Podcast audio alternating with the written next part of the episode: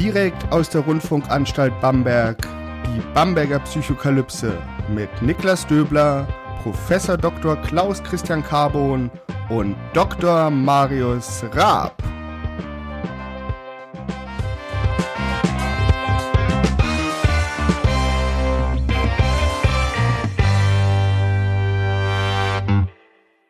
Herzlich willkommen hier zur Bamberger Psychokalypse. Mein Name ist Niklas Döbler. Ich bin Psychologe und wissenschaftlicher Mitarbeiter am Lehrstuhl für Allgemeine Psychologie und Methodenlehre der Otto Friedrich Universität Bamberg.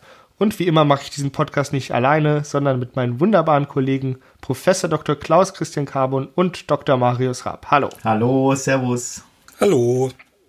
Wir unterbrechen das laufende Programm für eine Sondersendung. Und zwar ähm, war heute eigentlich die zweite Ausgabe unseres Kapitels über das Spielen angedacht. Doch am vergangenen Wochenende gab es ein Ereignis, was wir zum Anlass genommen haben, eine Apokryphe der Psycho Psychokalypse aufzunehmen, also einen außerplanmäßigen Einschub zu aktuellen und gesellschaftlich bedeutsamen Themen. Viele wissen es wahrscheinlich, am Wochenende gab es eine große Demonstration oder mehrere Demonstrationen in Berlin ähm, von ja, Gegnerinnen der Corona-Bekämpfungsmaßnahmen der, äh, der Bundesregierung. Und ich denke, am medial prägnantesten war die Demonstration am Samstag, dem 29. August. Ähm, es war eine bunte Mischung, die da in Berlin äh, ja, demonstriert hat und der, das Ende dieses Abends, dieses Demonstrationstages war der in den Medien als Sturm auf den Reichstag bekannt gewordene, ja, Okkupationsversuch der Reichstagstreppen, wie, wenn ich das jetzt mal umschreiben darf. Also mehrere hundert Demonstranten versammelten sich vor dem deutschen Parlament, ähm, schwenkten Fahnen und skandierten Parolen. Aber wie gesagt, davor 38.000 Menschen in Berlin, so die offizielle Zahl. Und wie schon erwähnt, eine bunte Mischung. Man hat Reichsflaggen gesehen des Deutschen Kaiserreiches und äh, aus der Anfangszeit des Dritten Reiches, also schwarz-weiß-rote Flaggen. Man hat deutsche Flaggen gesehen, man hat preußische Flaggen gesehen, aber man hat auch Flaggen äh, gesehen, die man da eigentlich nicht vermutet, nämlich Regenbogenflaggen. Man hat russische Flaggen gesehen, amerikanische Flaggen. Man hat ähm, große Plakate von Mahatma Gandhi gesehen. Man hat Parolen wie Freiheit, Liebe äh, gehört. Und die Frage ist jetzt, die denke ich viele danach ja umgetrieben hat, ist, wie kommt es dazu, dass da Menschen, die für Freiheit auf die Straße gehen und vielleicht auch für Liebe und Toleranz, wenn man das jetzt mal sagt, Seite an Seite mit Menschen demonstrieren, die völkische Symbolik mitführen. Was war da los, Marius? Das weiß ich nicht. Es ist einfach ein sehr neues Phänomen. Jetzt vielleicht, da werden wir heute drüber diskutieren, in einigen Punkten nicht so neu, aber in dieser Mischung, in diesem aktuellen Kontext einfach sehr neu. Es gibt jetzt keine wissenschaftlichen Studien, wie auch diese Demo war erst vor einigen Tagen. Und ich denke, wir müssen sehr vorsichtig sein mit Erklärungsversuchen, dass wir da jetzt nicht zu schnell eine Schublade aufmachen und dann glauben, wir hätten dieses Phänomen erklärt. Wenn ich jetzt aber sage, ich weiß es nicht, das heißt nicht, dass wir als Wissenschaftler völlig ahnungslos sind, aber es ist was, was wir jetzt in der folgenden Stunde mal zu dritt im Diskurs ein bisschen herausarbeiten können. Was steckt da drinnen? Aber also ich habe nicht die eine abschließende Erklärung, aber vielleicht finden wir heute ein paar Ideen, die uns helfen, damit besser umzugehen. Da bin ich schon zuversichtlich. Du hast es schon angesprochen, es ist kein neues oder nicht in allen Punkten neues Phänomen. Grundsätzlich ist es erstmal eine, ja, eine, eine Ansammlung von Menschen, die man zu Beginn der Corona-Pandemie vielleicht nicht vermutet hat. Aber wenn wir uns das jetzt mal genauer angucken und auch mal Äußerungen ähm, der Menschen sich anhört, die dann vor der Kamera bereit sind, darüber zu sprechen, warum sie da sind, fällt eben eine Zweiteilung auf oder, oder eine Konzentration an zwei Punkten, sage ich mal. Wir haben auf der einen Seite wirklich Leute, die rechtsextremes bis rechtsradikales Gedankengut vertreten. Da haben wir auch ähm, sicherlich ja, Anhänger der sogenannten Reichsbürgerbewegung darunter. So, davon zeugen zumindest die Flaggen des Deutschen Kaiserreiches und die Forderung nach einem Friedensvertrag, wie sie vor der russischen und amerikanischen Botschaft formuliert wurden. Wir haben aber auch Menschen dabei, die von den Medien oder von vielen Medien gerne mal als Corona-Leugner diffamiert werden, sage ich mal. Also die sagen, es gibt ähm, diese Pandemie nicht, es gibt das Virus nicht, oder die sagen, naja, es ist schon, es ist alles nicht so schlimm, ähm, das geht schon alles vorbei, die auch vielleicht alternative Gesundheitsvorstellungen haben. Und dann sind wir plötzlich in einem Bereich, der eng zusammenhängt mit der Esoterik-Szene. Und Klaus, vielleicht kannst du uns was dazu sagen, wie, welche Geschichte es zwischen autoritärem Denken und Esoterik oder beziehungsweise Rechtsextremismus und Esoterik gibt.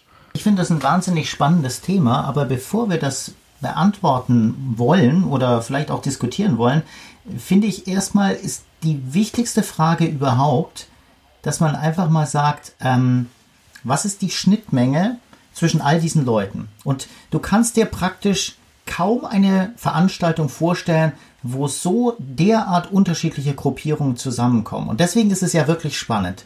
Was zurzeit gemacht wird, ist, man versucht jetzt rauszufinden, was die alle vereint oder tatsächlich zusammenbringt. Und irgendwie es sind riesige Fragezeichen überall. Und jetzt als ein methodisch arbeitender Mensch würde ich einfach sagen, naja, wir sollten uns vielleicht nicht die Couleur anschauen der Leute und was die typischerweise machen, sondern was sie mindestens vermeintlich jetzt als Motivation angeben, warum sie kommen. Und vermeintlich, ich sage das bewusst vermeintlich, weil es gibt, das können wir davon ausgehen, es gibt natürlich auch Menschen, die das einfach schlichtweg nutzen, so eine Demonstration, um ganz andere Ziele zu verfolgen, äh, die wir vielleicht auch heute noch diskutieren werden. Aber erstmal ist die Grundmotivation tatsächlich etwas, ähm, was man als Einschränkung der Freiheit, Einschränkung der eigenen Autonomie begreifen muss.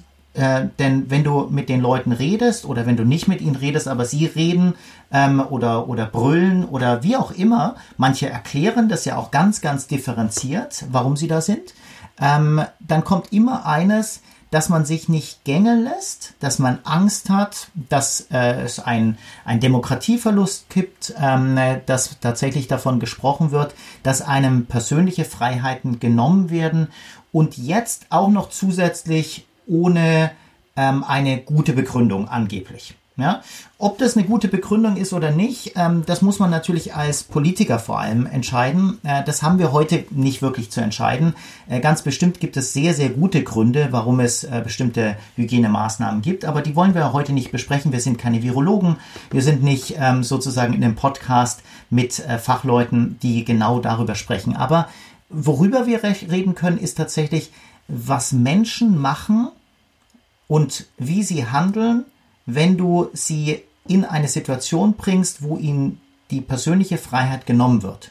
Und wenn ihnen das tatsächlich bewusst wird, dass sowas passiert oder sie es so interpretieren, weil zum Beispiel die Kommunikation darüber nicht perfekt war, nicht immer perfekt war, sage ich mal, weil wir dürfen eines nicht vergessen, die Corona-Maßnahmen sind heute noch in, in Umfragen wird das immer wieder bestätigt. Heute zum Beispiel eine Umfrage zum Karneval, zum Absagen des Karnevals. Es gibt eine enorm hohe äh, Befürwortung für diese Maßnahmen. Das dürfen wir nicht vergessen. Aber trotzdem, wenn du dich jetzt selber tatsächlich in deiner Autonomie, in deiner Freiheit eingeschränkt fühlst, dann neigen wir Menschen eben dazu, das in Reaktanz auszuleben.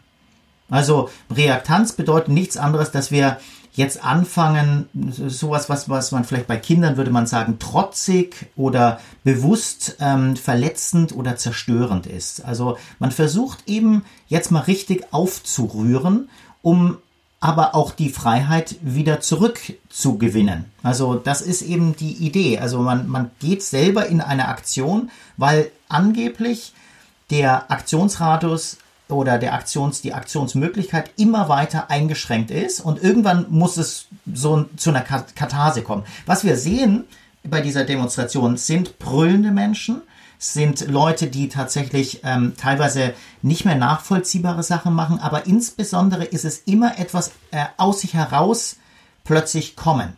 Und das sehe ich jetzt erstmal ganz nüchtern und kühl sozusagen als das Bindeglied zwischen sehr, sehr vielen Kräften dort. Und ob die dann jetzt ernst gemeint sind oder nicht, das ist jetzt nochmal eine andere Sache, weil wir wissen natürlich, dass diese ähm, Demonstrationen tatsächlich auch unterwandert werden. Oder es gibt auf jeden Fall starke Indizien. Auch das können wir nicht sagen, weil wir nicht dazu Forschung gemacht haben. Aber es, äh, es liegt auf jeden Fall nahe. Und das will ich aber trotzdem einfach mal als, als eine, eine wirklich verbindende Sache sagen. Äh, ob das gut ist oder schlecht ist, aber das wäre typisch, das ist eben ein psychologisches Faktum. Ich bin da voll bei dir, Klaus, auch ähm, mit dieser Unterwanderung, die sehr gefährlich ist. Aber was du gesagt hast, wir hatten ähm, die Freizügigkeit war ausgesetzt, Freiheit von Bildung, Forschung, von ähm, Menschen, die alleine sterben mussten, ähm, Leute, die in der Selbstständigkeit in die Insolvenz gehen mussten.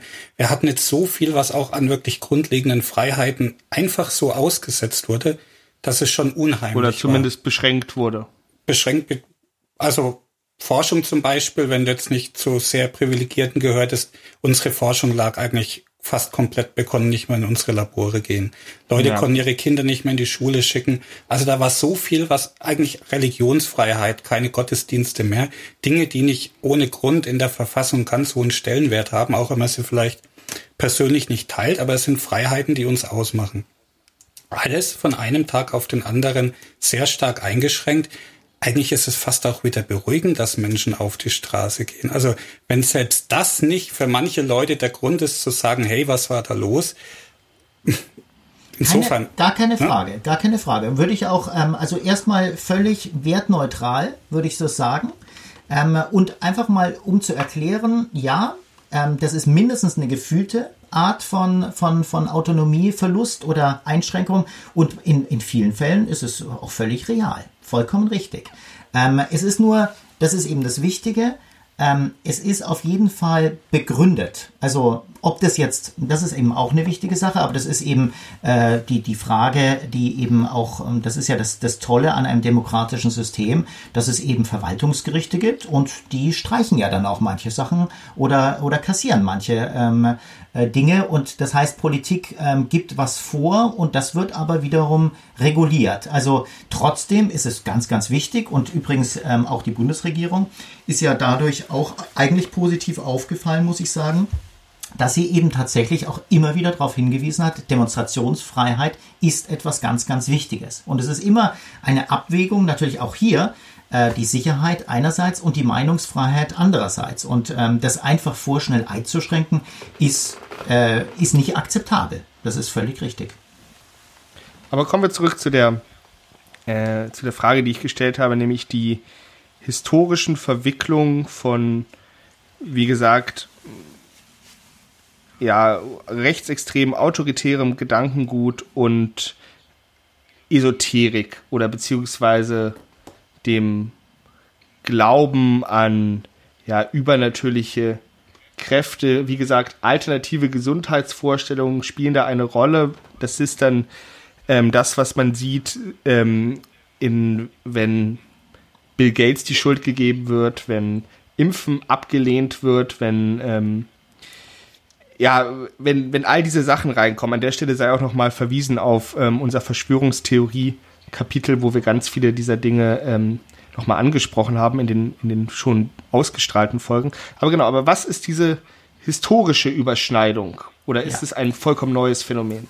Also es ist kein völlig neues äh, Phänomen, aber auch hier müssen wir erstmal natürlich ganz, ganz vorsichtig sein, dass wir nicht sagen, okay, wer da demonstriert hat, das waren rechte Kräfte, vielleicht sogar recht, rechtsextreme äh, Kräfte und Esoteriker. Und jetzt schauen wir mal, was das Verbinden ist, sondern ja, es gab Rechtsextreme, Rechtsradikale vermutlich auch ähm, und es gab Esoteriker und es gab ganz, ganz viele, und das meine ich eben jetzt nicht in Anführungszeichen, besorgte Bürger. Also die Leute, die ganz, ganz wichtig sind und ich meine jetzt nicht die Leute, die tatsächlich ähm, bewusst Ärger machen wollen oder bewusst gegen etwas sind, sondern tatsächlich einfach sehr, sehr bewusst Demokraten sind und einfach sagen, wir müssen hier immer wieder sozusagen adjustieren. Wir müssen ähm, readjustieren, was hier passiert und äh, wir dürfen niemals in eine Diktatur verfallen, wir dürfen niemals zu viel Freiheiten aufgeben und so weiter. Also was diese dritte Gruppe ja, gibt es mindestens noch. Und ähm, das dürfen wir ja. nicht vergessen. Also äh, es ist auf keinen Fall anzu, anzumerken, dass das alles Esoteriker oder. Aber das ist eben spannend. Normalerweise sind Esoteriker oder sehr, sehr häufig sind ja eigentlich eher einem liberalen, eher einem linken Spektrum zuzuordnen. Das sieht man auch an vielen äh, Regenbogenflaggen und so weiter. Die Impfgegner von gestern waren meist sehr, sehr häufig ähm, einfach ähm, Leute, die sich tatsächlich auch viel mit, mit Gesundheit beschäftigt haben, aber nicht aus einem rechten oder aus einem völkischen äh, Spektrum. So, wie, wie kommt das jetzt zusammen? Auch hier, natürlich haben wir diese Grundmotivation, dass es so eine Einschränkung gibt, aber es gibt eben auch tatsächlich eine Überlappung von, ähm, von medizinischen, von ähm, tatsächlich wie, wie Heilung ausschaut, ähm, äh, Aspekten, die wir tatsächlich historisch ähm, sehen. Also tatsächlich ist es so, dass ähm, beide Gruppen tatsächlich eine, eine ähnliche Basis haben, wie sie sowas wie Medizin oder eben alternative Medizin sehen. Es gibt da einige Dinge, ähm, Marius und äh, du äh, haben sich, glaube ich, auch mit, mit Rudolf Steiner beschäftigt. Vielleicht könnt ihr das nachher auch noch ein bisschen erzählen, aber das finde ich auch eine sehr, sehr spannende Sache. Aber es gibt tatsächlich ähm, seit ungefähr 140 Jahren gibt es tatsächlich sehr, sehr viele ästherische ähm, äh, Rahmenbedingungen, die auch von den tatsächlich rechten Kräften schon im äh, Kaiserreich und später dann auch im äh, sogenannten Dritten Reich tatsächlich aufgegriffen worden sind. Also sehr, sehr viele rechte Kräfte haben sich darauf tatsächlich ähm, immer wieder ähm, ja, haben, haben darauf referiert und haben vor allem auch die Schulmedizin massiv attackiert. Der Begriff zum Beispiel auch des Heilpraktikers, der Heilpraktikerin, äh, ist etwas, was tatsächlich ähm, eine Geschichte hat, ähm, die im Dritten Reich zu suchen ist. Also tatsächlich ein Gegenmodell ähm, gegen die etablierte Medizin. Und ähm, das ist erstmal kann man äh, solche, solche Ideen, dass man eben alternative Systeme ähm, aufnimmt, natürlich immer als positiv ansehen. Ähm, sie sind nur manchmal tatsächlich verquickt mit sehr, sehr problematischen Gedankengut, weil es ist so, ähm, warum sollte es denn nicht alternative heilende Berufe geben, außer Schulmedizinern? Nur es gibt eben auch ein paar Dinge, die sind halt sehr, sehr gut einfach wissenschaftlich abgesichert. Und damit meine ich nicht irgendwelche pharmakologischen Dinge, sondern es gibt tatsächlich ähm, physiologische Dinge, die zum Beispiel relativ gut abgesichert sind. Es gibt wahnsinnig gute Grundlagenforschung im Bereich der Medizin, in der Physiologie. Und wenn man natürlich jetzt mitbekommt, dass ähm, heilende Berufe jenseits der Schulmedizin einfach Dinge ignorieren, die tatsächlich sehr etabliert sind, und wirklich jetzt völlig unabhängig mal von Pharmaindustrie, ähm, von, von Impfungen und so weiter, ähm, sondern wirklich von grundlegenden physiologischen und medizinischen Verhältnissen, dann muss man sagen, ist das schon auf jeden Fall eher als problematisch anzusehen, um es mal harmlos zu sagen. So, Marius, du hast ja zu Verschwörungstheorien promoviert, bist gefragter Experte auf dem Gebiet. Was ist denn die Essenz von Verschwörungstheorien, die es vielleicht ermöglicht, dass Menschen, die ja kritisch gegenüber orthodoxem Wissen sind, sage ich mal, jetzt gegenüber der Schulmedizin zum Beispiel, da andocken oder, oder umgekehrt? Ja, das ist in erster Linie natürlich dieses Suchen von Bedeutung im Verborgenen. Auch dieses, ich finde Wissen, was andere noch nicht haben. Und da sind wir eben schon beim auch Wortbegriff der Esoterik, also wenn es eben um das Verborgene geht, das Okkulte. Und das ist, denke ich, eine große Schnittstelle. Und auch zu deiner anderen Frage, auch zu dem, was Klaus jetzt gesagt hat, diese Symbole, diese esoterischen Symbole, die fallen ja nicht vom Himmel, die gibt's teilweise seit Jahrtausenden. Also das geht ja nicht nur zurück bis in die Antike, das geht ja zurück bis in vorchristliche Zeiten zu den alten Ägyptern, Horusaugen und so.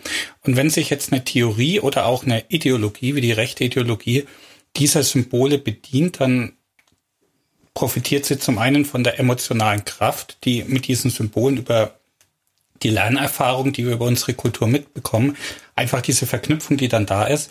Und es erzeugt auch die Illusion, die Ideologie würde eben auch in einem Jahrtausende alten geistesgeschichtlichen Rahmen stehen. Einfach nur durch die Übernahme dieser Symbole. Und das ist eben die Gefahr und das macht es aber auch relativ einfach. Solche Symbole, das kann jeder, ne? altes Buch aufgeschlagen, bisschen im Internet geschaut, bisschen abgewandelt und schon hat meine eigene Ideologie diesen Hauch des Mystischen mit all der emotionalen Kraft, ähm, die da dahinter steckt. Das ist ja tatsächlich etwas, was wir im Dritten Reich sehr, sehr stark sehen, wo es auch ähm, solche Gemeinschaften wie die Thule-Verbindung gab. Es gibt das Symbol der schwarzen Sonne. Das Hakenkreuz ist ja eigentlich zweckentfremdet. Das ist ja eigentlich ein indisches oder hinduistisches Symbol für Glück, beziehungsweise es findet sich sogar auch noch in der Antike, das sogenannte Swastika, also in, im Englischen heißt es ja noch Swastika und nicht Hakenkreuz. Ähm, das sind eben Beispiele dafür und auch finden sich zum Beispiel historische Beispiele von Herausgebern von esoterischen Zeitungen, die dann auch gleichzeitig Antisemiten waren und zum Beispiel die Protokolle der Weisen von Zion weiter verbreitet haben. Also das sind alles Überschneidungen, was natürlich auf keinen Fall heißt, dass jeder, der Esoteriker ist, gleich äh, rechtsextrem ist. Bei weitem nicht. Uns geht es hier eher darum, zu, zu zeigen, was sind denn mögliche Überschneidungen, die dieses Phänomen zumindest teilweise erklären können. Denn, wie schon richtig darauf hingewiesen wurde, es sind natürlich nicht alle dieser 38.000 Menschen dort Anhänger dieser einer der beiden oder beider ja, Glaubensrichtungen zu sehen. Also ich habe auch durchaus in der Berichterstattung Menschen gesehen, die gesagt haben, sie sind aus finanziellen Motiven da, weil sie zum Beispiel in Kurzarbeit sind, weil sie finanzielle Einbußungen haben. Also das sind alles dann wirklich reale, existenzbedrohende Sorgen, die dann eben dann auf die Straße gebracht werden von diesen Menschen. Jetzt kann man sich sehr, sehr lange darüber streiten, ob denn die Zeichen nicht eindeutig waren, was da passiert ist, ähm, ob die Symbole nicht eindeutig waren, die da gezeigt wurden, als dass jeder, der sich vielleicht äh, zur Demokratie bekennt, merken sollte, uff, da gebe ich vielleicht mein politisches Kapital an die falschen Stellen ab, aber das ist eine ganz andere Diskussion. Uns geht es hier, wie gesagt, um ja, psychologische Überschneidung zwischen diesen beiden Gruppen. Was ich ganz interessant finde an der Stelle ist ein Gedanke, den man viel in der Esoterik-Szene sieht, und zwar der des verbotenen Wissen oder des Rejected, der Rejected Knowledge. Also Wissen, was eigentlich rejected wurde, also zurückgewiesen, falsifiziert wurde, dass man sagt, so pass auf, das stimmt einfach nicht, da sind wir von der falschen Prämisse ausgegangen. Aber hier einen anderen Status bekommt, nämlich von Wissen, was unterdrückt wird. Und hier sehen wir wieder eine Parallele zur Verschwörungstheorie, wo es ja auch darum geht, okay, es gibt eine Verschwörung, also eine Absprache von zwei oder mehr Menschen, ähm, um ein geheimes Ziel zu verfolgen. Und das Wissen darum ist eben auch natürlich Wissen, was geheim gehalten werden soll, sonst wäre es keine Verschwörung.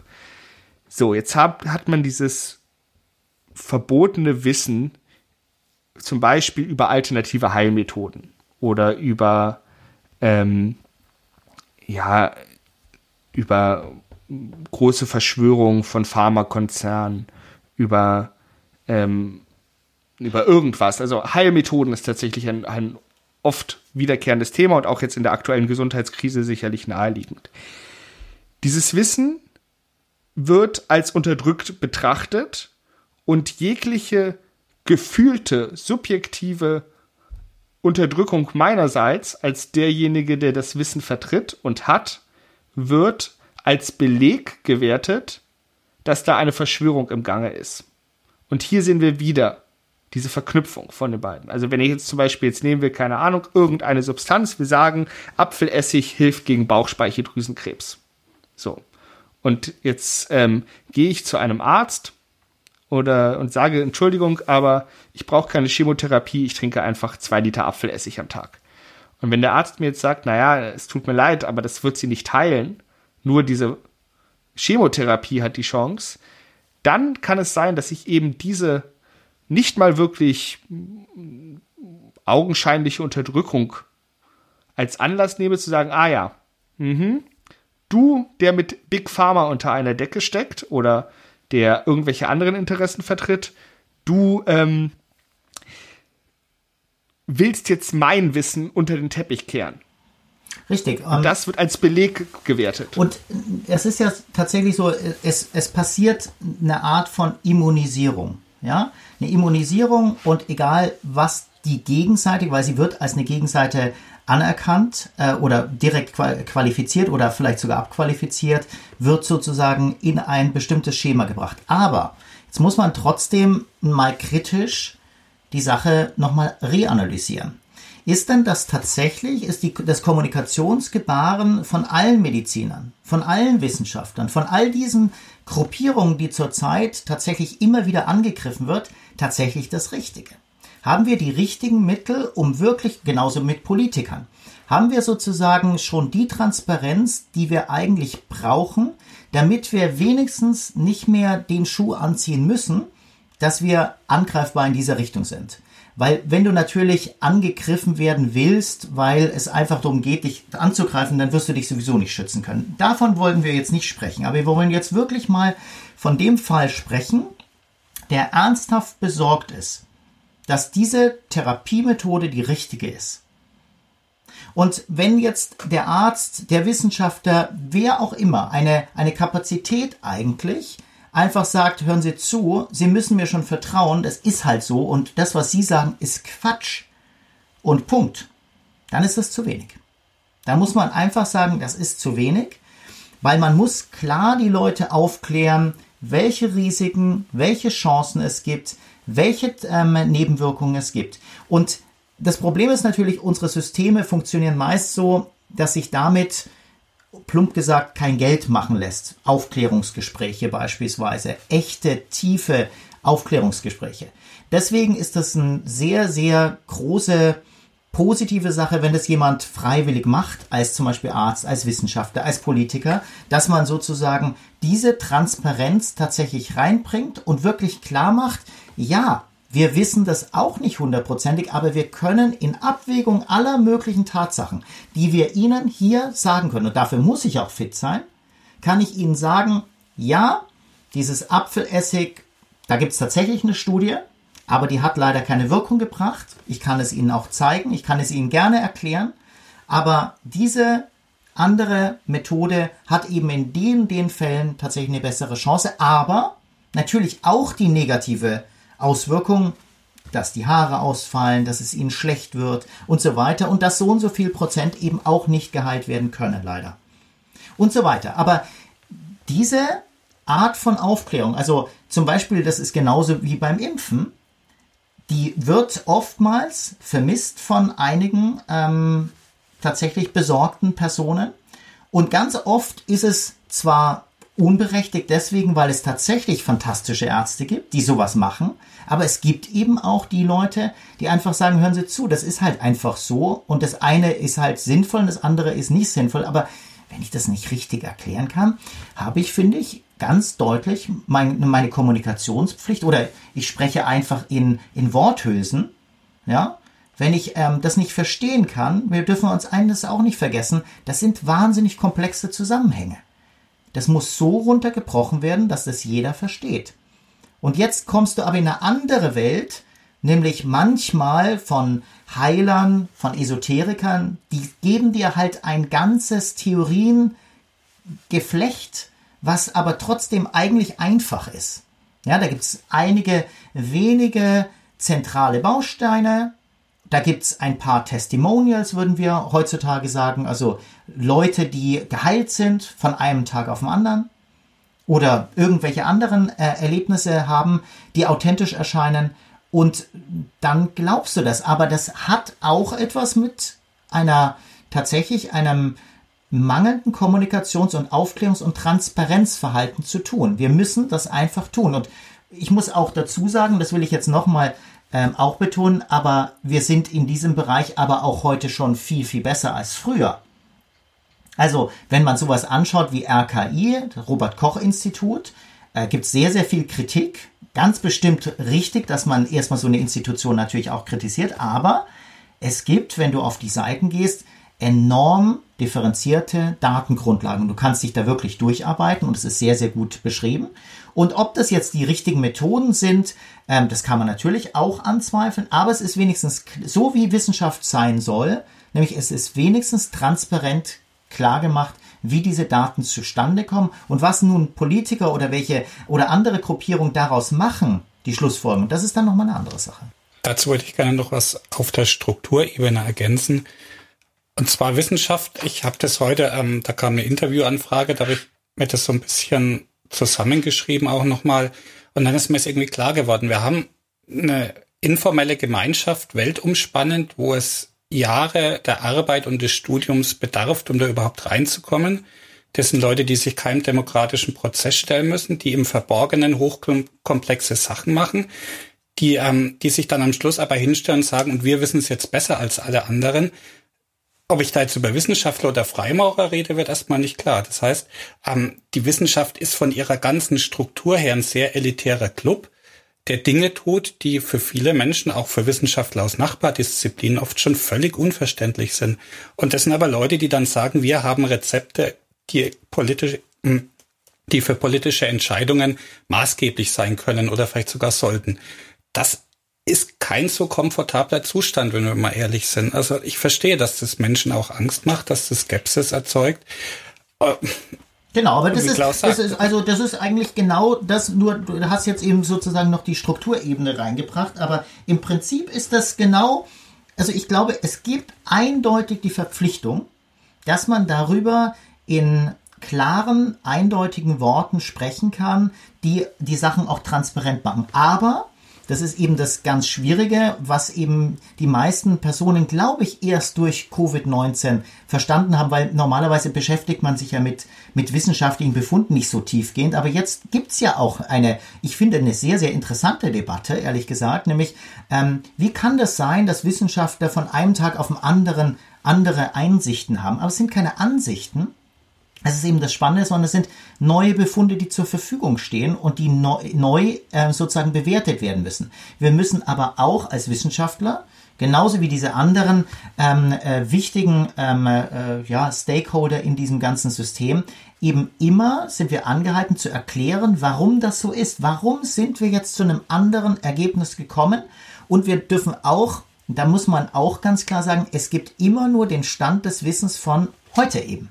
Also, und das kann eben maximal von heute sein. Also wenn eben eine Entscheidung auf der Grundlage von beispielsweise März oder April ähm, tatsächlich äh, äh, eine Maßnahme äh, vollzogen worden ist, äh, basierend auf diesen Ergebnissen von damals, dann ist das eben nur zu bewerten unter den Bedingungen von damals. Das ist eben aber auch etwas, was man einfach klar machen muss. Und das ist nichts, ähm, das ist eben viel schwieriger als ein sehr einfaches esoterisches System, das eben einfach sagt, nee, das ist so und so und das bleibt immer gleich. Also ein extremes Beispiel jetzt Astrologie. Also die Sterne-Konstellation, die veränderst du nicht. Und ähm, da gibt's eben ganz bestimmte Konstellationen und dann bedeutet das das und das. Und das können wir halt überhaupt nicht anbieten. Gar nicht. Aber was wir anbieten können, ist tatsächlich sehr viel Transparenz und eine unglaublich große vernetzte Power von Brains im Prinzip, also von Leuten, die tatsächlich zu Sachen forschen. Ich würde auch tatsächlich sagen, dass die Wissenschaft, dass der Zugang zu Wissenschaft nicht besonders hochschwellig ist. Es ist relativ einfach. Ich kann auf Google Scholar gehen, ähm, kann die Sachen eintippen, die mich interessieren. Die Bibliotheken sind offen. Ich kann mir ohne Probleme wissenschaftliche Fachliteratur beschaffen. Marius das Problem ist, hat genau hat ist er die, die ist das Verständnis. Ja. Und, und davon. auch die Wissenschaftlerinnen und, und, Wissenschaftler hat er bezeichnet. Ich glaube, ja. dass genau, man sozusagen das in halt, dem System genau, drin ja. sein kann. Ja. Und das, Was halt, also die- ähm, Niklas meint, ist eine völlig passive Rolle. Du kannst da jahrelang auf Google Scholar lesen, wenn du dann deine Meinung dazu tust, kundtust, wird trotzdem niemand auf dich hören. Also es mhm. ist ein Club, der sehr, sehr hohe Hürden hat, wenn man wirklich irgendwie auch gehört werden will. Dass ich das rezipieren kann, ist keine Frage, aber. Aber vom, vom Rezipieren her würde ich sagen, dass es eben, ähm, dass es sehr, sehr schwer verständlich ist. Und eine Verschwörungstheorie oder auch Esoterik sind beides Glaubenssysteme, die sehr einfach verständlich sind. Auch wenn sie bei weitem nicht irgendwie unterkomplex sind. Ganz im Gegenteil. Es kann auch sein, dass beide Systeme enorm komplex sind.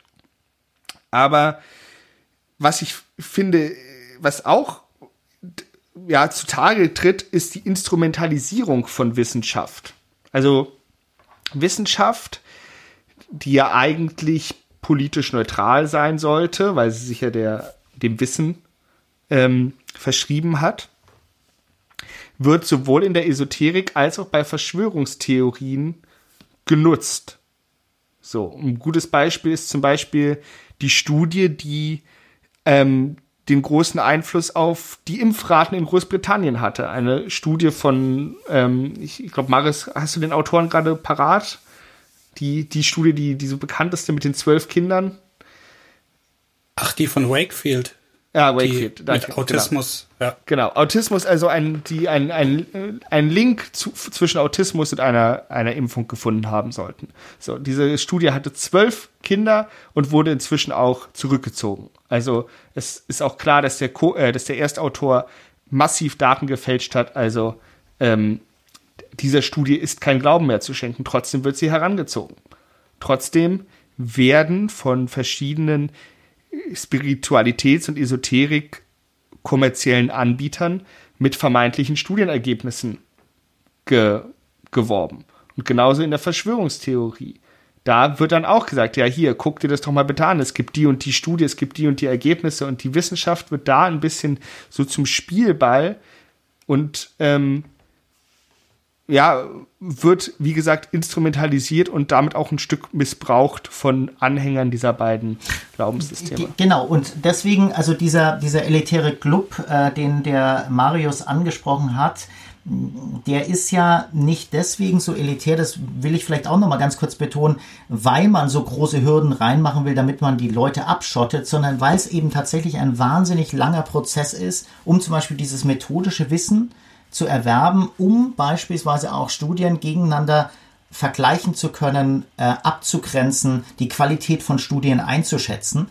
Ähm, diese Sache ist deswegen so wichtig, weil tatsächlich, wie du sagst, Niklas, es ist wahnsinnig gefährlich, wenn man einfach Studienergebnisse rausnimmt, sie zitiert, aus dem Kontext heraus und vielleicht sogar Studien, die anerkanntermaßen mittlerweile als fehlerhaft, oder sogar ähm, als äh, höchst problematisch oder sogar zurückgezogen äh, interpretiert oder, oder eben faktisch äh, zurückgezogen sieht. Das ist eben die Gefahr. Und wir lesen ganz, ganz häufig eine Studie aus, keine Ahnung was, hat auch gezeigt, dass so und so, wenn man das manchmal nachvollzieht, a, gibt es die Studie nicht. B, die Studie hat was ganz anderes ähm, tatsächlich untersucht. Oder C, diese Studie kommt aus einer Zeit, ähm, nach der sozusagen noch ganz andere Wissenschaftsstandards äh, herrschten und mittlerweile völlig andere Ergebnisse, die widerlegt haben. Aber das wird eben ignoriert. Und da muss aber auch die Wissenschaft ganz klar Position äh, beziehen. Und ich finde, das ist jetzt eine hervorragende Möglichkeit bei Covid-19 jetzt, ähm, und auch äh, zu solchen Themen, die wir heute äh, behandeln, um immer wieder klarzumachen, die wissenschaftliche Methode ist nicht einfach Paper zu produzieren und sie zu zitieren, sondern sie tatsächlich zu kritisch zu reflektieren. Und das muss auch so tatsächlich passieren. Und das macht die Wissenschaft auch nicht immer. Dann ist es halt keine gute Wissenschaft. Aber wir müssen ja auch selber ringen, sozusagen um bessere Wissenschaft und wir müssen klarer kommunizieren, welche Ergebnisse genau das sind und was sie wirklich ausdrücken. Damit dieser Wahnsinn ein Ende ist, dass man im Prinzip alles mit einer bestimmten Studie eben beweisen kann, angeblich. Das finde ich einen ähm, ganz wichtigen Punkt und das ist mir, habe ich, ich, als ich in Vorbereitung zu dieser Folge darüber nachgedacht habe, ich finde, wenn man mit Leuten spricht, die esoterischen, religiösen Gedanken anhängen, wie auch immer, hört man ganz oft das Argument, naja, ich glaube schon, dass es da etwas gibt, was größer ist als wir, was wir vielleicht noch, noch nicht erfahren haben oder erfahren können. Und ich habe heute über dieses Argument nachgedacht und mir ist aufgefallen, ja, natürlich. Deshalb gibt es Wissenschaft. Ich möchte jetzt nicht sagen, dass die Wissenschaft jegliches Rätsel der Menschheit aufklären kann. Bei weitem nicht. Das ist allein schon auf, aufgrund unserer Position in Raum und Zeit nicht möglich, weil wir in der Zeit nicht zurückreisen können. Aber ja, es gibt mehr, mehr als uns. So alles an, die Annahme, alles andere wäre anthropozentrisch anzunehmen, dass der Mensch irgendwie das Zentrum des Universums wäre. Und wenn es das nicht so wäre und wenn Wissenschaftlerinnen nicht diese Überzeugung in sich trügen, dann wären wir alle arbeitslos. Und auch dieser Punkt, es ist ja, es ist ja nur eine andere Sichtweise und ich stelle ja nur Fragen oder sowas. Also andere Sichtweise in Bezug auf ähm, Esoterik, dass gesagt wurde, ja, ähm, oder ich stelle ja nur Fragen in Bezug auf Verschwörungstheorien. Naja, ich sage nicht, dass die Wissenschaft perfekt ist, aber sie ist meiner Meinung nach die beste Methodik, die wir haben, weil wenn man sich, wenn man das mal durchdenkt und dann hat man ein Phänomen und eine Person sagt, okay, ich habe dieses Phänomen systematisch erforscht. Hier sind 30 Seiten, wie ich vorgegangen bin. So, viel Spaß beim Lesen und hier sind alle meine Daten und hier ist meine, mein gesamter Denkprozess minutiös nachvollzogen, im besten Fall. Ich sage nicht, dass es immer so ist. Und die andere Person sagt, naja, das Universum hat mir die Antwort eingeflüstert. Dann sollte es ja eigentlich nicht schwer fallen, zu entscheiden, wem man eher glaubt, ohne zu sagen, dass eine der beiden auch die Wahrheit tatsächlich ähm, erfasst hat. Das, das ist zwar richtig, ähm, da gehe ich völlig, völlig d'accord, aber zum Schluss ist es natürlich trotzdem so, Wissenschaft endet eben genau auch jetzt hier, dass man sozusagen sagt, das hier wissen wir, manches ist widersprüchlich, ähm, anderes stellt sich in bestimmten Situationen anders dar und so weiter. Aber was wir daraus ziehen, ist natürlich nochmal eine andere Sache. Das ist jetzt ein gesellschaftlicher oder ein politischer Prozess. Also wenn wir weiß, wissen zum Beispiel, Masken helfen so und so viel, soziale Distanz bringt so und so viel ähm, und ähm, Hygienemaßnahmen, Händewaschen und so weiter so und so viel, dann haben wir aber trotzdem noch nicht die Sicherheit, wie wir handeln müssen. Und da sind wir jetzt tatsächlich wieder ganz, ganz klar bei dieser Demo und bei diesen Sorgen der Menschen. Ähm, und ich nehme jetzt wirklich nur mal die Leute, die wirklich Sorgen haben und deswegen hingegangen sind, weil die anderen Leute, die einfach zerstören wollen, interessieren mich heute tatsächlich wenig. Ähm, wenigstens bei diesem, bei diesem Podcast heute, da können wir vielleicht mal anders äh, drüber sprechen, ähm, dass tatsächlich ähm, sie suchen jetzt einfach nach der Balance oder sie suchen einfach nach vielleicht einem anderen Ziel. Sie sagen eben, für mich ist aber Freiheit wichtiger. Ja? Und jetzt muss man auch da, muss man einfach souverän sein. Also wir müssen einfach überlegen, was wollen wir tatsächlich mit diesen Maßnahmen. Und die Maßnahmen, ähm, wenn, wenn das wirklich gut kommuniziert ist, ähm, und es ist manchmal gut kommuniziert manchmal ist es eben ganz schlecht kommuniziert, ist im Prinzip eine Abwägung von einerseits ähm, wissenschaftlich untermauerten Befunden, die wir jetzt anwenden, und gleichzeitig eine Einschränkung der Freiheit, aber nicht eine vollständige Einschränkung der Freiheit. Trotzdem kann man diese Parameter anders nehmen. Also in Schweden wurde das anders äh, gemacht, in England wurde es anders gemacht. Im Prinzip hat jedes Land und manchmal sogar einzelne Regionen oder Bundesländer haben unterschiedliche Parameter gesetzt und haben andere ähm, tatsächlich sehr, sehr unterschiedliche ähm, äh, Ergebnisse. Und das ist eben sehr, sehr dynamisch bei der ganzen Sache. Ähm, ich habe äh, gestern mit, mit den Niederlanden telefoniert, mit einer Kollegin, äh, die hat zum Beispiel gesagt, ähm, in ähm, Amsterdam würde das Ganze jetzt äh, relativ aus dem äh, Lot äh, laufen. Ähm, die haben keine Maskenpflicht und ähm, tatsächlich viele Leute würden gerne Masken haben. Dagegen andere sagen auch, wir genießen das. Wir genießen das in vollen Zügen, dass wir keine Masken haben. Es ist trotzdem so, nur zu sagen, okay, du solltest dich einfach selber frei entscheiden kann ein Staat auch nicht machen. Weil natürlich ein Staat auch immer auf das Ganze in Anführungszeichen Volk oder auf die Bürger, auf die Menschen, die halt auf diesem Staatsgebiet sind, ähm, tatsächlich zu Hause sind. Das sind vulnerable Menschen, das sind vielleicht Menschen, die schon Vorerkrankungen haben, ähm, das sind ähm, vielleicht auch Menschen, die einfach ängstlicher sind. Die muss ich abwägen, aber ich muss auch sowas wie Wirtschaft abwägen. Ich muss sowas, du hast es vorhin selber gesagt, Leute, die vielleicht jetzt in Kurzarbeit sind oder arbeitslos geworden sind. Ähm, kann ich längerfristig sozusagen davon ausgehen, dass die vielleicht einen Job behalten hätten? Hätten wir das nur anders gemacht? Oder ist es vielleicht sogar andersrum, dass es eben noch schlimmer dann kommt und dann werden noch viel mehr arbeitslos? Und diese Sachen zu entscheiden, ist tatsächlich dann nicht mehr unbedingt eine, äh, eine wissenschaftliche ähm, Debatte, auch wenn die Wissenschaft natürlich beitragen kann, weil es natürlich auch noch kluge Wirtschaftswissenschaftler geben wird und VWLer und BWLer und, und, und, und Ökonomen und Philosophen, ja, die eben einfach sagen, hier müssen wir eben bestimmte Parameter zusammenbringen. Und offensichtlich war dieser Gruppe, den meisten Leuten, die äh, tatsächlich demonstriert haben, ähm, diese Parameter nicht richtig gesetzt. Das würde ich sozusagen vielleicht zusammenfassen. Das auf jeden Fall, zumal wir ja alle wissen, dass der Staat bei anderen Bereichen die Parameter durchaus anders setzt, ob es jetzt Alkohol ist oder Tabak oder Straßenverkehr. Auch da könntest du mit anderer Gesetzgebung wahrscheinlich Tausende von Menschenleben im Jahr retten. Aber da wird Freiheit höher gesetzt und das ist eben auch dann die Freiheit, sich zu Tode zu saufen. Und das ist gesellschaftlich irgendwie toleriert anscheinend. Da geht niemand auf die Straße und sagt, warum wird nicht, was weiß ich, der Schnaps jedes Jahr zwei Euro teurer gemacht und dann wird über die Jahre irgendwann vielleicht, ne?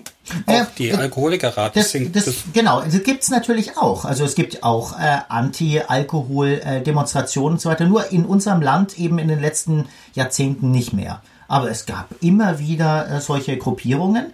Und natürlich ist es ein ganz, ganz wichtiges, hohes Gut, dass man das zulässt. Und ich glaube, das Wichtige ist zum Schluss immer, man muss gute Antworten haben und man muss immer, das ist eben das Wesen einer Demokratie, man muss immer flexibel auch sein. Und das heißt nicht flexibel in den Werten. Die Werte sind in unserer Verfassung festgelegt, sondern tatsächlich in, in adjustieren, wie wir diese Parameter setzen weil du kannst natürlich immer auf Nummer sicher gehen. Da müsstest du alles Mögliche verbieten, ja, jede Art von, von, von Rauchware, jede Art von Alkohol und so weiter. Aber unser Leben wäre halt wahrscheinlich nicht mehr so lebenswert für viele Menschen. Ähm, und trotzdem müssen wir dann ab und zu mal sagen, nee, das geht eben nicht. Du kannst nicht einfach entscheiden, mit 200 durch die Stadt zu rasen. Das, das werden wir nicht akzeptieren, weil es ganz offensichtlich nicht ein Gut ist, was wir zu schützen haben. Aber auch das ist eine Verhandlungssache. Das sieht man ja in Amerika ist beispielsweise ist unglaublich wichtig, dass man diese Waffen tragen darf. Ja, also ganz, ganz viele Menschen, die durchaus liberal sind, sagen, ja, aber das kann man einem einfach nicht wegnehmen. Und es ist immer schwierig, als jemand, der nicht in dieser Kultur aufgewachsen ist, das zu bewerten. Ich finde es abscheulich, ja, muss ich sagen. Aber es ist natürlich trotzdem so, ähm, das liegt daran, dass ich eine sehr stark pazifistische Einsicht habe und eben aus dem Land komme, wo das eben auch nicht üblich ist. Ja, das ist aber wahnsinnig schwierig, weil du natürlich einen bestimmten Baustein in Amerika rausnehmen würdest, das eben äh, als Freiheit erlebt wird und als enorm wichtiges Signum von Freiheit tatsächlich ähm, ja, gedacht und erlebt wird. Dafür gibt es ja Amerikaner, die die Geschwindigkeiten auf unserer Autobahn als versuchten Mord einstufen Richtig, würden. Ne? Ganz das genau. ist für die wiederum undenkbar. Richtig. Und das, das ist also, das ist eine wichtige Sache. Wir, wir müssen das immer in einer Kultur tatsächlich begreifen. Aber Kultur bedeutet auch, und das ist auch ganz, ganz wichtig, eben nichts was einfach festgemauert ist, sondern Kultur ist eben genau das, dass es sich auch an Dinge anpasst, aber wie schon gesagt, nicht Werte von Bord einfach wirft, sondern diese Werte neu definiert, neu aushandelt. Das ist genauso wie, wie Abtreibungsrecht und so weiter. Also, wo beginnt das Leben? Wo endet es? Ja, diese, diese Sachen können wir nicht einfach und das kann man vor allem auch nicht als Wissenschaftler einfach so festlegen. Du kannst nicht einfach sagen, hier endete das Leben, weil das ist so einfach nicht zu definieren. Und zum Schluss ist es eine gesellschaftliche Debatte und deswegen müssen wir uns auch diesen ja, gesellschaftlichen Phänomen stellen und deswegen müssen wir souverän darauf antworten und nicht auch direkt sagen, naja, Leute, die auf die Straße gehen gegen Corona-Maßnahmen sind Covidioten oder Idioten oder äh, was auch immer. Oder Rechtsradikale an sich. Ja, natürlich, wenn da Rechtsradikale dabei sind, kann man sie so nennen. Aber man muss nicht die Gruppe an sich irgendwie mit einem Label versehen, die im Prinzip der Motivationslage, die wir nicht überprüft haben, ähm, gerecht wird. Und eines auf jeden Fall auslöst, und jetzt sind wir ja, wir sind ja als Psychologen immer angehalten, natürlich psychologisch zu argumentieren. Was natürlich passiert ist, wenn du in so ein Muster erstmal reingerutscht wirst, ja, also tatsächlich nicht selber drin bist, aber irgendwann siehst du dich darin, dann hast du natürlich eine gute Möglichkeit, das tatsächlich auch mal reaktant zu zeigen. Ja, und dann kann es sein, dass du dich durchaus annäherst. Und das heißt nicht, dass ich es entschuldige, dass man tatsächlich mit Rechtsradikalen in einer Gruppe läuft, weil das ist schon etwas Problematisches, meines Erachtens. Aber trotzdem ist es so, du kannst die Leute nicht einfach pauschal aburteilen. Das geht nicht.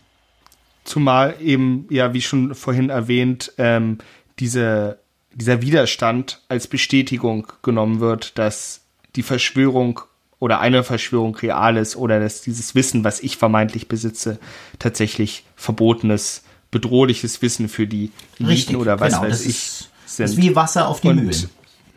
Und ähm, zu dem, was du gesagt hast, vom kulturellen Faktor her, es ist ja auch total spannend, welche kulturelle Prägung Verschwörungstheorien haben, zum Beispiel. Also die Reichsbürgerbewegung ist da, denke ich mal, als besonderes Beispiel zu nennen. Ich weiß nicht, Marius, du bist der Experte. Ist dir irgendeine andere Bewegung bekannt, die die Legitimität des Sta ihres Staates anzweifelt? Gut, das macht eigentlich fast jede politische Ideologie, ne? Ja, okay, aber, aber ich meine jetzt, aber, äh, oder die sagt, dass es eine, dass es eine GmbH ist. Ich frage mich immer, warum keine KKG, dann würden sie mehr Geld verdienen, aber naja. Äh. Was halt ähm, als GmbH im Zentralregister, glaube ich, eingetragen ist. Ja, es ist ein interessantes Phänomen. Ähm, was du auch vorhin gesagt hast, also der Verfassungsschutz ist natürlich eine Quelle, wo wir alle wissen, auch da ist manchmal ein gewisser Bias. Ich würde das jetzt nicht immer als Evangelium nehmen, aber der Verfassungsschutz schätzt den Überschneidungsbereich zwischen Rechtsextremismus und Reichsbürger auf 10 bis 20 Prozent. Das ist nicht viel. Das heißt, auch diese Gleichsetzung von Reichsbürgern und Rechten ist schon sehr, sehr schwierig, nur weil sie reich ähm, in dieser, ist ja auch nicht ihre Eigenbezeichnung unbedingt. Ne? Also das heißt, wir machen eine Zuschreibung und stecken sie in eine Schublade. Auch das ist schwierig, weil Reichsbürger das sind ganz viele Leute dabei, die zum Beispiel überschuldet sind. Und in dieser Reichsbürgeridee, wenn ich die Legitimität des Staates anzweifle, entschuldigt mich das im wörtlichen Sinne vielleicht auch. Ne? Das sind Leute, die ein eher alternatives Lebensmodell haben, die Autoritäten misstrauen, die vielleicht irgendwo auf einem alten Bauernhof mit Freunden, bei den Linken hätte man gesagt, eine Kommune. Ne? Das ist, Selbstverwalter, Selbstversorger. Dann hast du ähm, Leute dabei, die vielleicht ein persönliches Erlebnis wie eine schmutzige Scheidung hinter sich hatten und jeden, jedes Vertrauen in das Rechtssystem verloren haben. Du hast ähm, Menschen, die, ähm, ja, also hier aus der Nähe, wo ich herkomme, gab es einen Fall, der dann eben in einem Erdloch gewohnt hat mit seinen zwei Kindern. Also das sind, weil er sich ähm, nach der Scheidung von seiner Frau, dann ist er nicht mehr auf Arbeit erschienen, dann war er auf einmal weg. Also ganz krasse Biografien, ganz krasse persönliche Erlebnisse, die teilweise dahinter stehen. Und der erste Reichsbürger, der hatte ja eine ganz lustige Geschichte, das war in den 80er Jahren, der hatte bei der Deutschen Reichsbahn gearbeitet in Berlin, weil ähm, die Deutsche Reichsbahn der DDR in Berlin die S-Bahn betrieben hat. Es war so ein historisches Relikt. Dann wollte er, dann hat er gestreikt, dann ist er gefeuert worden, dann hat er gesagt, ihr dürft mich nicht feuern, Reichsbahn, dann bin ich aber offensichtlich Reichsbeamter und so ist es ins Rollen gekommen. Also alleine, das war der Herr Ebert, alleine diese Geschichte ist schon ein Faszinosum. Aber auch da haben wir wieder dieses persönliche Erlebnis, diese Kränkung durch den Staat. Du nimmst eigentlich ein demokratisches Recht wahr und dann wirst du gefeuert. Und du wirst gefeuert von der Deutschen Reichsbahn aus der DDR, obwohl du in Westberlin arbeitest. Also ein bescheuertes Konstrukt, wo man sich schon verstehen kann, dass da jemand das ganze Rechtssystem anfängt in Frage zu stellen. Und aus solchen Erlebnissen wird dann, finde ich, auch sehr verständlich, warum Menschen so einen Schritt gehen. Und rein psychologisch gedacht, es gibt die allermeisten Dinge im Leben können wir irgendwie beeinflussen. Ne? Das fängt schon im Kindergarten an. Aber ein was können wir nicht beeinflussen und das ist, wo wir geboren werden. Und wo wir geboren werden, prägt aber ganz massiv, was wir dürfen und nicht dürfen und was wir erleben und was wir sagen dürfen und so weiter. Das heißt, dieser Akt der Geburt ist eigentlich erstmal ein juristisches Ohnmachtserlebnis. Ich werde einem Regelsystem unterworfen und kann nichts dagegen tun. Und das wird dann vielleicht zurückblickend ein bisschen aufgearbeitet von manchen Reichsbürgern, dass sie sagen, nein, ich nehme das nicht hin, ich will dieses System in Frage stellen. Und im Gegensatz zu jetzt extrem rechten oder linken Ideologen wird ja nicht irgendwie ein Faschismus oder eine Anarchie propagiert. Es wird halt auf sehr juristische Art versucht, dieses System so im Kleinen kaputt zu machen. Aber das soll jetzt eben nicht durchs ähm, Vierte Reich oder eine Anarchie ersetzt werden. Also das ist schon was, was diese Reichsbürger-Idee vielleicht von anderen Ideologien abhebt und auch sehr spannend macht. Aber wie gesagt, nochmal ganz klar, es ist nicht irgendwie einfach nur ein rechtes Phänomen. Da würde man es zu einfach machen, da müsste man auch psychologisch schon genauer hinschauen. Mhm. Aber wobei natürlich man sagen muss, dass wenn es dann, dass diese 10, 20 Prozent äh, Überschneidung dann vielleicht nochmal sich in der Gefährlichkeit hochschaukeln durch, durch diese Über, Überschneidung. Ähm, ja, klar, vor allem wenn die ja. dann Waffen haben, ne? Wir wissen ja. alle, was passieren kann, ne? Da werden auch klar. Polizisten erschossen. Aber es ist halt nicht einfach nur ein rechtes Phänomen. Es ist ein eigenes Phänomen mit ja. Überlappungen, aber auch mit Dingen, die es ganz klar unterschiedlich machen.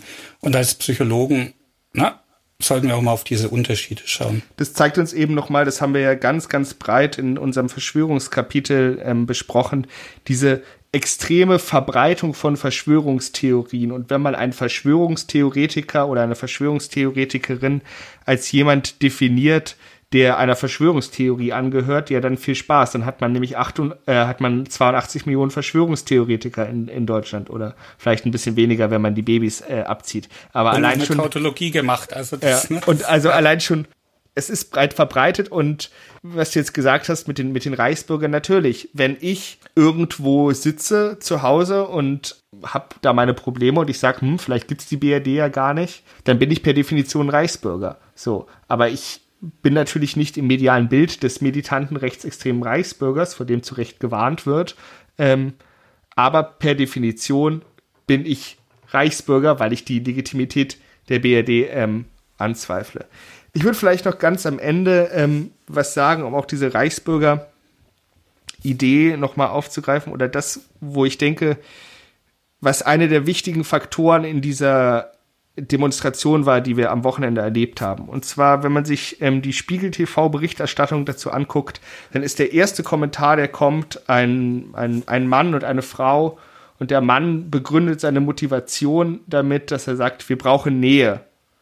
Und er zeigt das auch sehr deutlich, indem er dann seine Begleitung an sich ranzieht und sagt, wir brauchen Nähe. So in dieser Pandemie ist der Nähe etwas, was ein Luxus geworden ist tatsächlich. Also ähm, Christoph Arment, der Chefredakteur des Zeitmagazins, hat das wunderbar ausgedrückt. Er hat äh, wörtlich oder sinngemäß gesagt, nie war es wichtiger, gemeinsam allein zu sein. Ich meine, Social Distancing, Abstandsregeln sind Teil der Bekämpfung.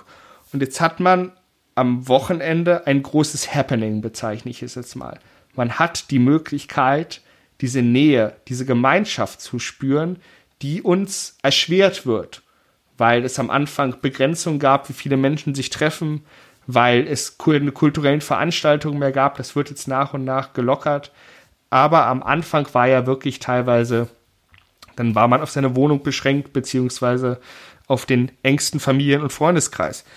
Und jetzt haben wir eben diese Situation, dass man Gemeinschaft erleben kann und man hat ein, ein, das, man hat die Möglichkeit, das Gefühl zu haben, Teil von etwas Großem zu sein. Dann gibt es viele Leute, die sagen, das fühlt sich an wie 1989 bei der friedlichen Revolution. Dann hat man den Enkel von John F. Kennedy, Robert Kennedy Jr., der sich hinstellt auf die Bühne, bekennender Impfgegner und sagt, ich bin ein Berliner.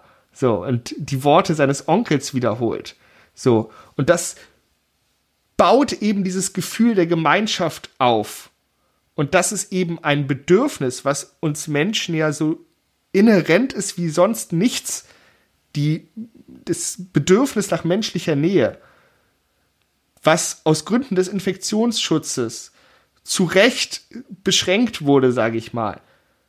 Und jetzt hat man die Möglichkeit, das in einer enormen Bandbreite mit zusätzlichem Pathos und mit zusätzlichem, mit zusätzlicher subjektiver Bedeutung zu erleben.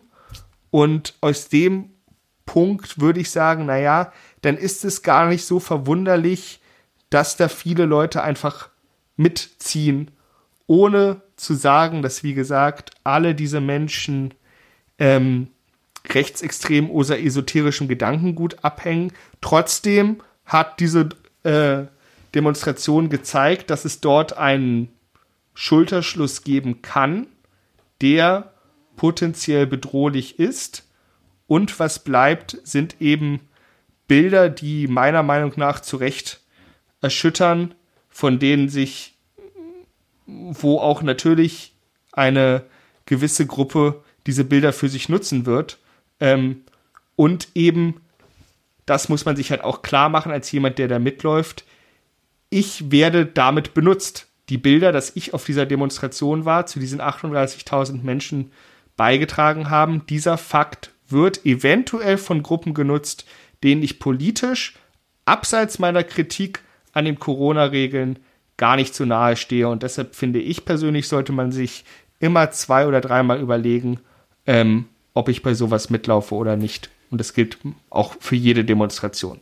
Ist aber schwierig. Also angenommen, du hast jetzt gute Gründe, bist vielleicht ähm, in Existenzängste geraten durch die Pandemie, gehst dann auf dieses Happening und siehst 20 Meter weiter vorne eine Reichskriegsflagge. Was sollst du machen? Eine Schlägerei anfangen? Nee, aber Heimgehen, deine Stimme sozusagen aufgeben? Nee. Polizei an, Quatsch, er tut ja nichts Verbotenes. Also, was willst du? Willst bei, der, bei der Reichskriegsflagge wäre es schon was Verbotenes, aber wäre es eine Reichsflagge? Diese, genau. diese andere, ne, die genau. von der Reichsmarine ja, genau. oder was das war, ne, diese ja, ja. quasi diese legale Version. Was sollst du tun?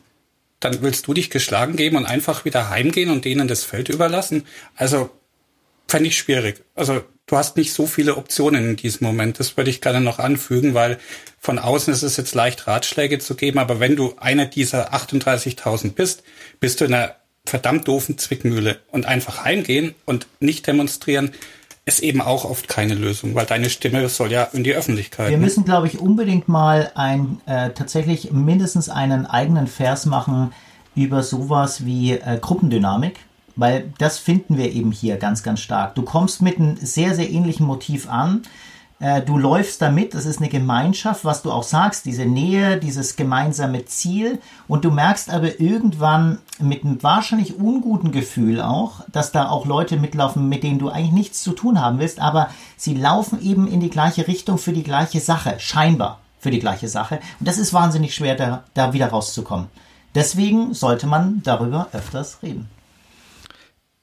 Und äh, um Marius Frage zu beantworten, ähm, ich würde zumindest sagen, dass man drüber nachdenken sollte. Also ich kann jetzt niemanden, ich war nicht da, ich war nicht vor Ort. Ähm, und wie du gesagt hast, es ist immer leicht, danach äh, die bösen, bösen Leute an den Pranger zu stellen. Ähm, aber ich bin der Meinung, dass wenn du wirklich sagst,